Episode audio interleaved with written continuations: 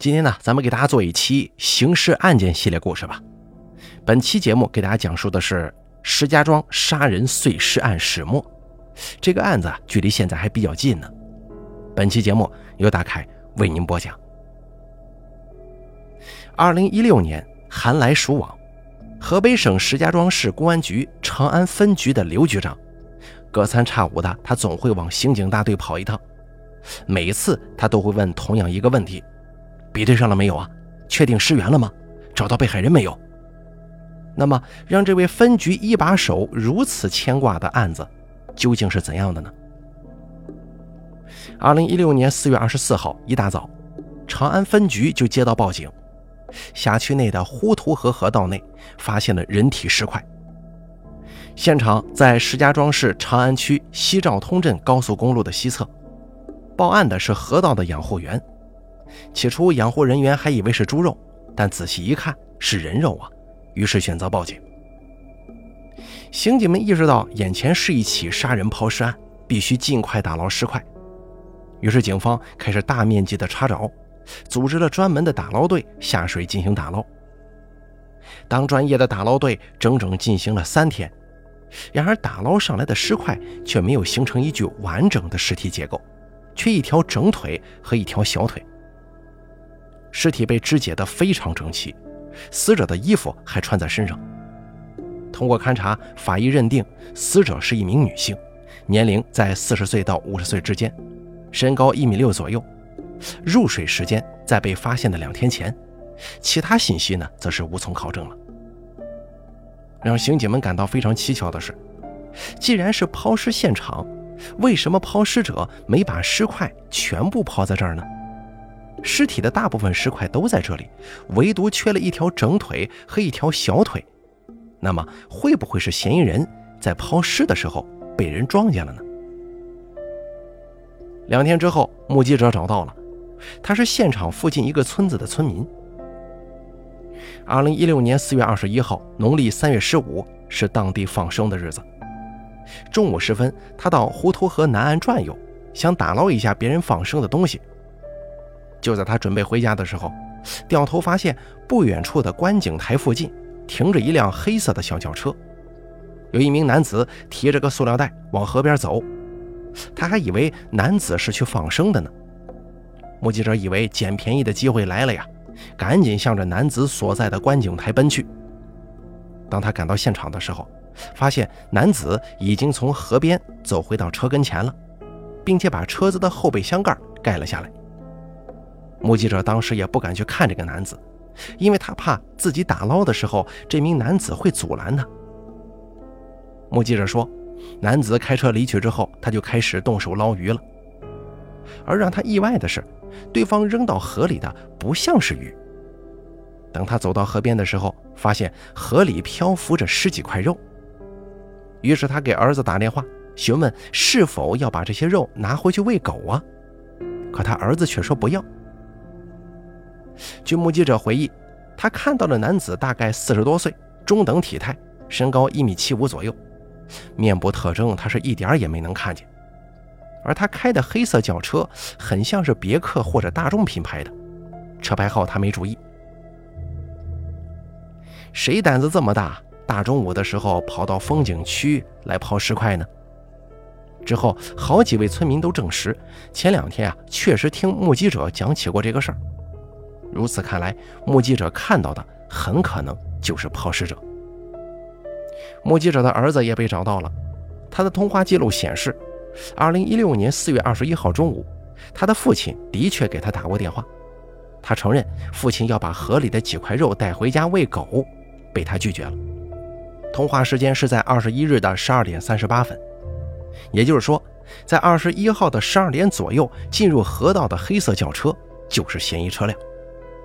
民警决定以此为线索展开调查，警方立即成立专案组，并根据多年经验，专案组认为本案很可能是熟人作案，分尸的目的是为了掩盖真相，阻碍破案。另外，根据目击者提供的重要线索。重案组还决定要一边找到尸源，一边追寻嫌疑人。就在警方紧锣密鼓的办案的时候，女市民张某发现妹妹张华的电话打不通了。因为张某最近特别忙，对于妹妹的电话偶然打不通，根本也就没多想。张女士可以不用多想，而警方为了破案，则不得不多想了。从案发开始，侦查小组就忙活了起来。虽然河道那边没有监控系统，但是河道周边的出入口都是有监控探头的。在案发时间段出现的车辆大概有两三百辆，其中黑色轿车就有一百多辆。那么，目击者看到的那辆黑色轿车会在这一百多辆中吗？专案组以车找人的技术能奏效吗？案发后，专案组立即把死者的 DNA 信息输入到全国失踪人口数据库，结果并没有比对中，因为数据库随时会有更新，专案组要求每隔几天就要重新查看比对结果。与此同时，查找尸源的其他工作也全面展开，印有死者照片的寻人启事贴满了大街小巷。警方通过报纸、电台媒体、微信等等，发动了所有人查找尸源。然而十几天下来，专案组并没有接到任何有效线索。案发之后，视频侦查组发现，案发时间段一共有一百多辆黑色轿车在案发现场周边出现。可是通过核查以后啊，他们都跟案件无关呢。于是专案组确定扩大侦查范围，除了黑色轿车之外，其他颜色的车辆也得查看。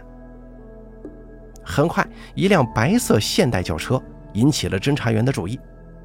在所有查看过的车辆当中，它是最为特殊的。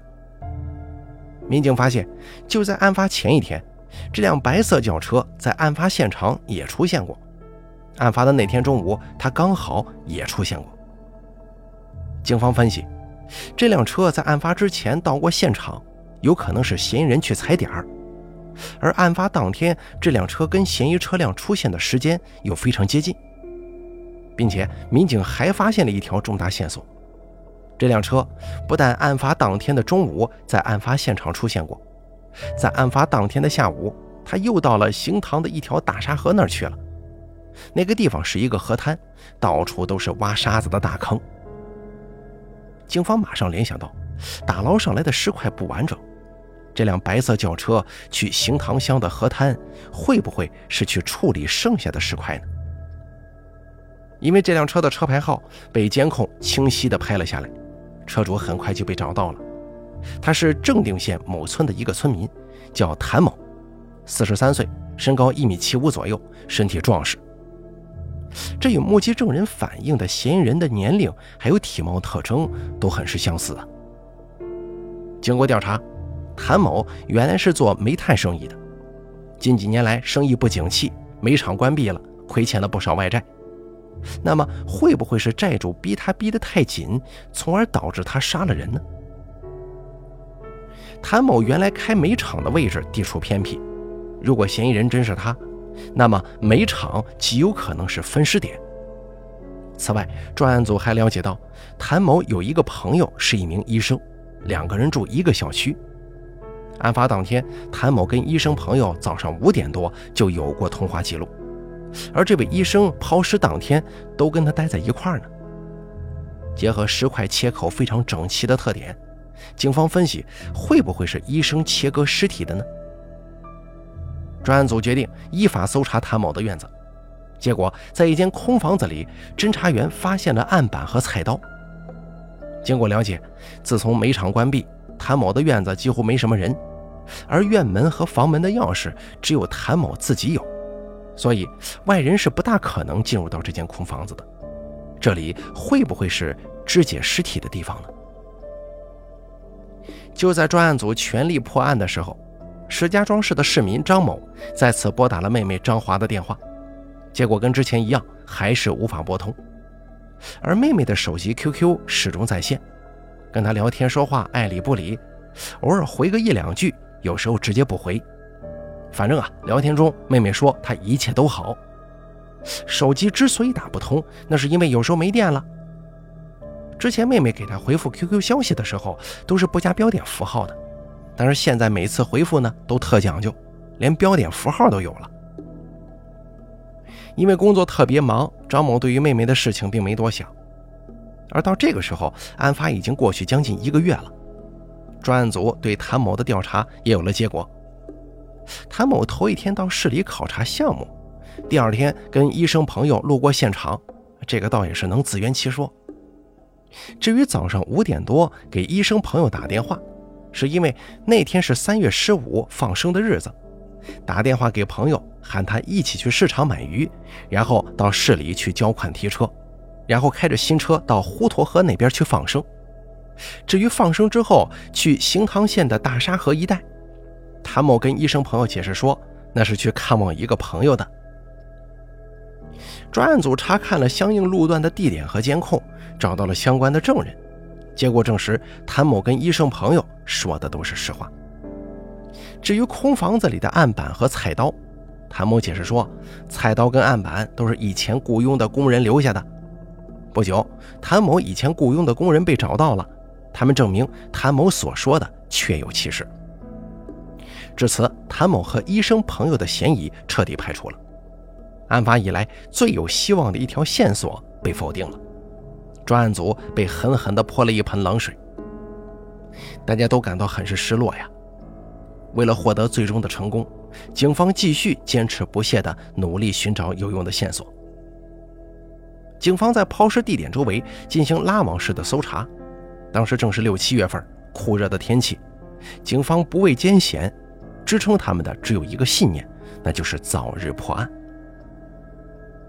那天，侦查员听说某村有一位中年妇女姚某，案发之后啊，忽然不见了，村里人都不知道她的下落。几名熟悉姚某的村民看到寻人启事，都说呀，这个死者很像是姚某。据村民反映，姚某也是染着黄头发、圆脸、瓜子牙，没有耳洞。平常也不注重皮肤的保养，因此皮肤比较粗糙。这些特征呢，都跟死者较为相符。据了解，这个姚某是个外地人，多年以前嫁到了本地，人呢很本分，夫妻关系也比较和睦，跟村里人没有什么矛盾。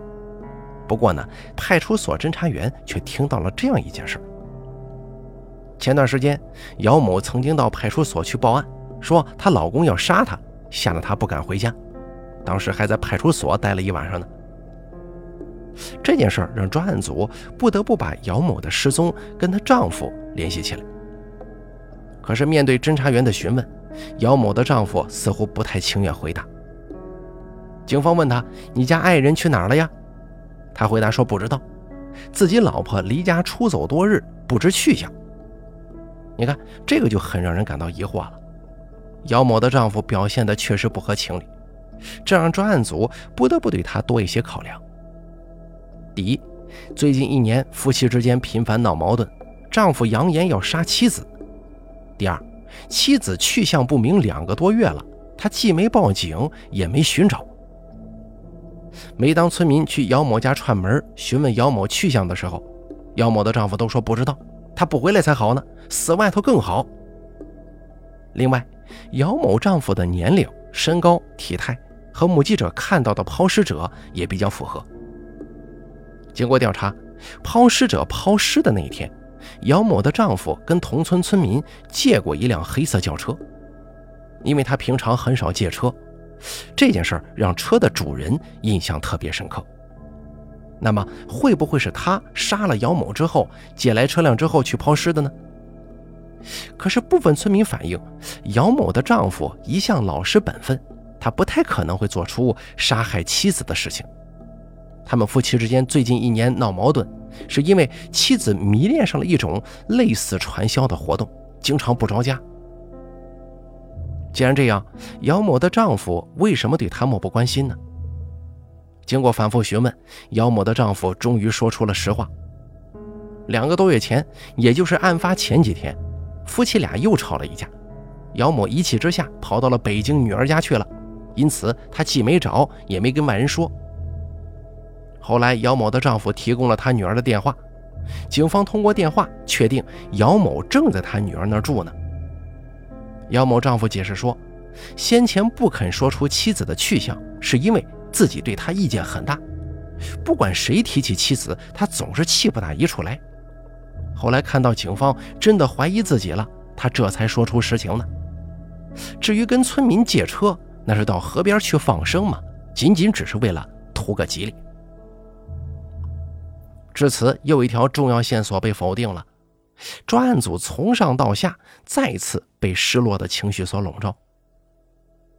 二零一六年的年底就要到了，石家庄市的女市民张某还是没能打通妹妹张华的电话。不仅如此，张华唯一的儿子张小亮也联系不上了。就在这个时候，老父亲生病住院，张某通过 QQ 告诉了妹妹，没想到对方回复说最近特别忙。顾不到上医院去照顾老人。平常听说老父亲生病的话，他这妹妹啊会立马赶回来的。这半年多也没给老父亲打电话，这个就显得格外异常了。张某越想越不对劲儿，这都半年没有音信了，妹妹张华跟外甥张小亮到底怎么了？张女士先去妹妹在市里住的地方找人，去那儿一看，门锁都换了。询问周边邻居，得知有小半年没有见过张华。张女士闻言之后，立即报了案。张华母子失踪的消息让常州分局的刑警们很是震惊。刑警们立即赶到张华在市里的住宅查看，这里平时有张华母子居住，有时候张华也到乡下的另一处住宅居住。打开家门以后，刑警们看到他的家中收拾得非常干净。所有的电器都不见了，只剩下一些家具。张女士告诉民警，妹妹张华呀，平常是一个挺邋遢的人，家里从来没这么干净过。那么，张华母子到底怎么了？侦查员的心中升起了一丝不祥的预感。半年前发生的一起杀人抛尸案，一点希望都没有。这不，手头又多了一起母子失踪案，侦查员的心中更是沉重。技术人员第一时间赶到张华在乡下的另一所住处，经过仔细勘查，在卫生间的墙壁上发现了点滴血迹。经过化验证实，这些是人血。再通过 DNA 进行比对，424碎尸案的被害者就是失踪的张华。困扰专案组七个多月的杀人抛尸案尸源之谜，终于算是解开了。根据张女士介绍。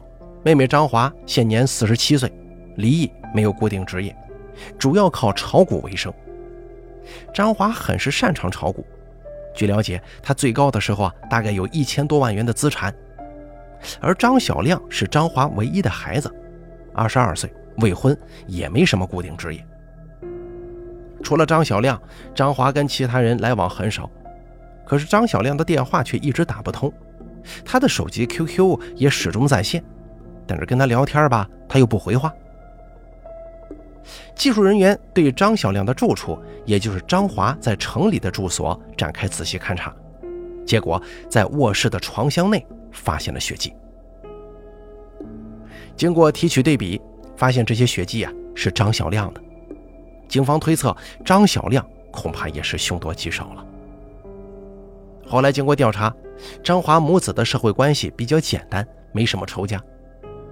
侦查员立即围绕张华的资金情况展开调查，发现他的一笔一百八十万款项在遇害之后被人取走了。取走现金的是一个名叫董军的男子。董军四十四岁，石家庄本地人。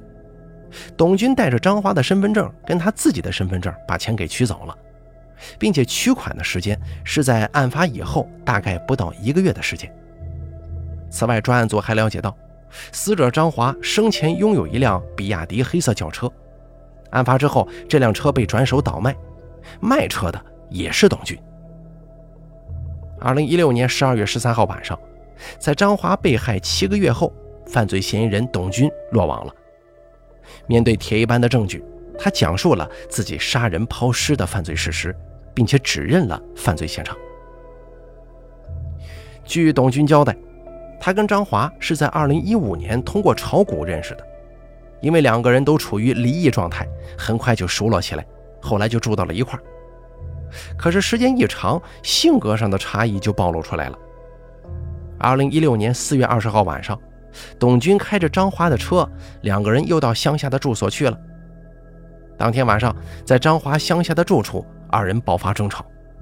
矛盾的焦点是结不结婚。张华想结婚，可是董军却不想。按照董军的说法是，当时啊，张华喊他滚出去，他感觉作为一个大男人太没面子了。争执之中，他顺手抄起厨房的菜刀，砍死了张华。之后，他就锁门开车回家了。第二天，他再次来到张华的住处，将其肢解之后，中午时分，开着张华的比亚迪黑色轿车来到了滹沱河的南岸，决定在那个景观台上抛尸。当他正准备倒尸块的时候，恰好有一个人过来了，他被吓到了，于是没等尸块倒完就逃跑了。因为被那位目击者给撞上了，董军只好开车跑到石家庄西面的山脚下，将剩余的尸块埋在了这里。在董军的指认之下，侦查员也确实找到了张华剩余的尸骸。随后，董军又供述了杀害张小亮的犯罪事实。董军说，二十二岁的张小亮身高体壮，他担心自己对付不了，就勾结自己在连云港打工的朋友刘星。一起作案。很快，这个叫刘星的人也被捕了。他供述了伙同董军杀害张小亮的犯罪事实。事后，刘星得到四万五千元酬劳。随后，刘星指认了张小亮的埋尸地点——石家庄市某县的一处荒地。经过两天一夜的挖掘，张小亮的尸骸也被专案组全部找到了。董军还供述。作案之后，他转走了张华的一百八十万元巨款，其中的三十万元购买了一辆奥迪轿车，剩下的一百五十万元被他藏在了一处空屋子里。案件到这儿就这么结束了。